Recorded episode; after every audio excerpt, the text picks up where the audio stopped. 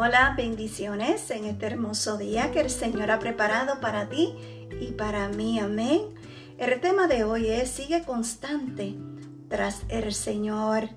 Y su palabra se encuentra en Cantar el capítulo 1, versículo 4. Y su palabra nos dice, hazme del todo tuya, darte prisa, llévame, oh rey, a tu arcoba. ¿Has oído alguna vez la expresión, sigue de cerca Dios?